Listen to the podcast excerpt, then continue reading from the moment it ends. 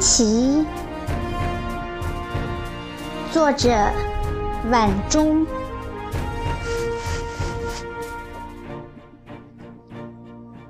当我们一行人在凌晨四点到达天安门广场时，偌大的广场已经成了一片人的海洋。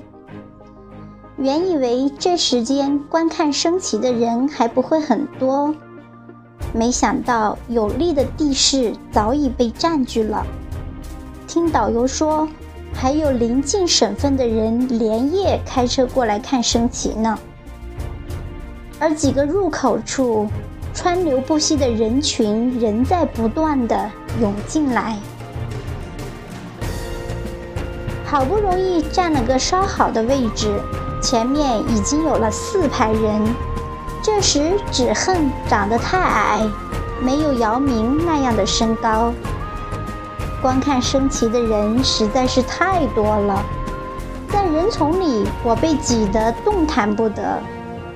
这时候的天安门广场依然是华灯齐放，五彩缤纷，璀璨辉煌，照得如白昼一般。隔着金黄色的铁栏杆望去。国旗的汉白玉石基座上有一根几十米高银白色的旗杆，直刺青天。天空已经隐隐露出一丝白来。两个威武高大的武警战士一身戎装，表情严肃，配枪警戒着。周围人声喧嚣，兴奋不已，却也井然有序。都在等待着那庄严时刻的到来。这是我第一次来天安门广场观看升国旗的仪式。此时的天安门城楼庄严巍峨，国徽在灯火之下闪烁着耀眼的光辉。共和国的缔造者毛泽东主席的巨幅画像悬挂在城楼之上。仿佛正在凝视着喧嚣的人群。正是世纪伟人毛泽东在中华人民共和国成立的那一天，在天安门城楼上用电钮亲手升起了中国大地的第一面五星红旗。从此，五星红旗在共和国的大地上高高飘扬。祖国大地每天都要举行神圣的升国旗、唱国歌的仪式，而在天安门广场，共和国的心脏所在，这一仪式最为庄严神圣。如今，在天安门广场观看升旗仪式，已经是中国大地上一个极负盛名的人文景观了。天安门正门出了外金水桥，沿着北京的中轴线向南是人民英雄纪念碑，其中间就是国旗的基座，再往南就是毛主席纪念堂。东边是国家博物馆，对面就是人大代表参政议政的人民大会堂了。天安门城墙观礼台的两边各用花环装扮了六个奥运火炬一样的花篮，不由得使人回忆起2008年北京奥运会举办时的盛况。那时的天安门广场的升旗仪式必定更加令人思忆向往吧？问起周围的人们。才知道每天升旗的时间都是不一样的，都是依据太阳日出的时间精确的计算出来的。我们的国旗原来是和太阳同时升起的。看了看表，五点还不到，于是和旁边的一对青年情侣攀谈起来。一问才知，他们竟然来自台湾，你是国民党老兵的孙辈了。他们的先人，一个来自江苏盐城，一个来自福建漳州。我很是奇怪，他们也来此地看共和国的升旗。他们回答：此次来大陆旅行结婚，两家的长辈得知他们行程中有北京，一定要他们来看看故宫，一定要看看升旗，再去攀登长城。两岸隔得那样远，时间那样长，那奉如神圣的，竟然和大陆完全一样。此时，我更加深刻的明白何为祖国这一概念了。谈话间，忽然前面人们发出欢呼声：“出来啦，出来啦！”我踮起脚，前面是黑压压的人头，看得不大真切，只好不断地跳起来。只是隐隐看到一对胸佩黄色的绶带。着白色手套、手握钢枪、脚着黑色的长筒皮靴的高大的仪仗兵们，从天安门正门迈着整齐统一的健步走出来。他们军服鲜明，气概威武，神情庄重肃穆。走在最前面的是代表陆海空三军的三位士兵。中间的那一位扛着一面巨大的国旗，想来他就是升旗手了。此时的他，是这偌大的天安门广场最中心的人物了，因为那神圣的国旗。此时的天安门广场的华灯不知何时全灭了，五月的天空慢慢的露出鱼兔白来。黑暗在慢慢的褪去，黎明正在悄悄来临，曙光正出现在东方的地平线上，洒在每一个人身上。清风过处，歌哨长鸣，人们都有一种神清气爽的感觉，似乎也更有一种敬畏的感觉。这时，连最调皮的孩子都不敢大声说话。一个约莫三四岁的孩子骑在他高大的父亲颈上，手中挥舞着一面彩绸的小小国旗，瞩目着这庄严的一刻。一个年过七旬的老人几乎央求着大家：“让我看一看国旗，让我看一看国旗。”人们连他年老，纷纷让出一条缝来。周围的人们屏起了呼吸，鸦雀无声，整个广场突然安静了下来。人们一起凝视着仪仗兵们。这时，他们一起围绕国旗基座站定。那位升旗手走上前去，慢慢地展开了那面巨大的国旗。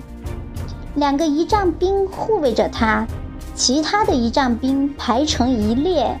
立正持枪护卫着国旗。猛然，庄严雄壮的《义勇军进行曲》奏响了。此时，国旗已被系上了旗杆，在国歌声中，它在缓缓升起。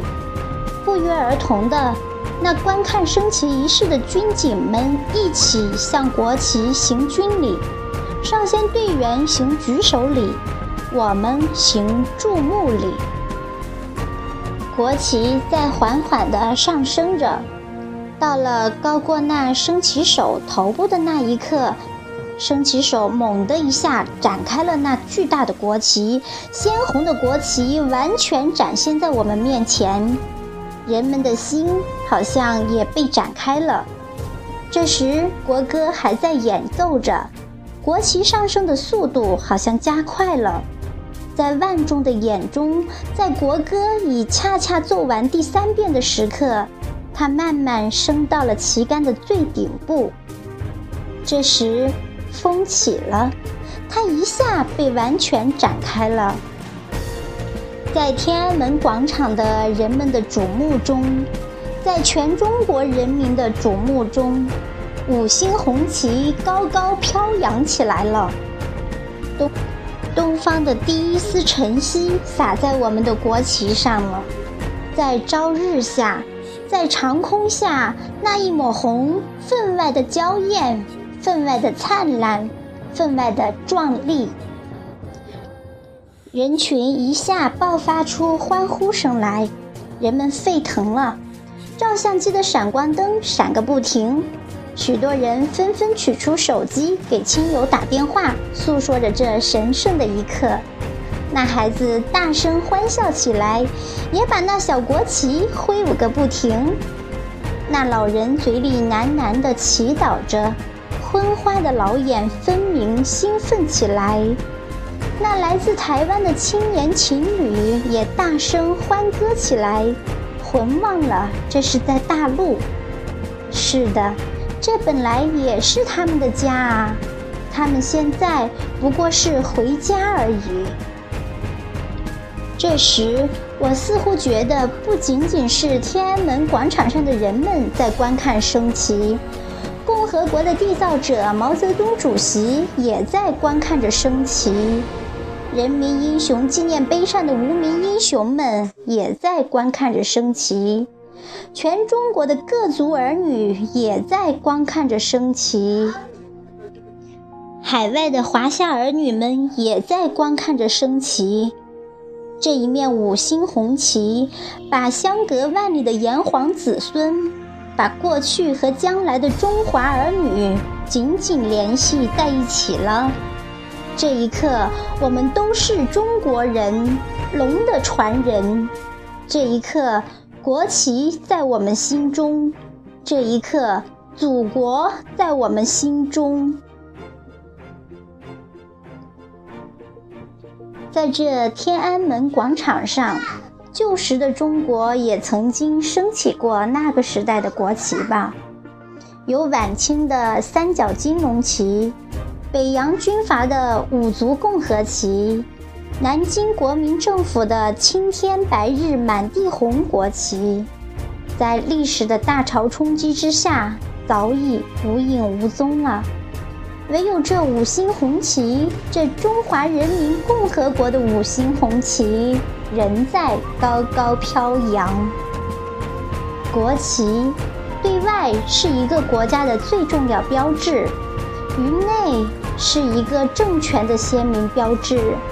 这鲜艳的五星红旗，是毛泽东和他的战友们历尽千辛万苦，牺牲了无数先烈，才得以在天安门广场升起来的。在历史的长河中，只有这五星红旗，给近代以来饱受折磨的中国人民带来了光荣和自豪。所以。五星红旗是我们中国人最引以为傲的国旗。升旗仪式结束了，我和这对台湾的情侣握手告别，互道珍重。我们旅行团的一行人今天上午要去延庆的八达岭长城观光，他们今天上午去故宫。下午再由亲友送去怀柔的慕田峪长城游历。虽说是两个不同地点的长城，却是同一个长城，和我们一行人殊途同归而已。就像大陆和台湾一样，同属于一个中国。是的，万川终回大海。台湾也终究会回到祖国，他们一定也有机会游历八达岭长城的。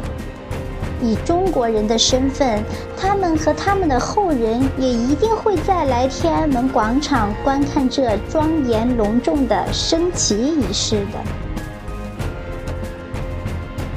我们上了车，向延庆的八达岭长城方向开去。车已行得好远，我已不能见到天安门广场的那面五星红旗了。但在我的心里，有一面鲜艳的五星红旗仍在骄傲地迎风飘扬，飘扬。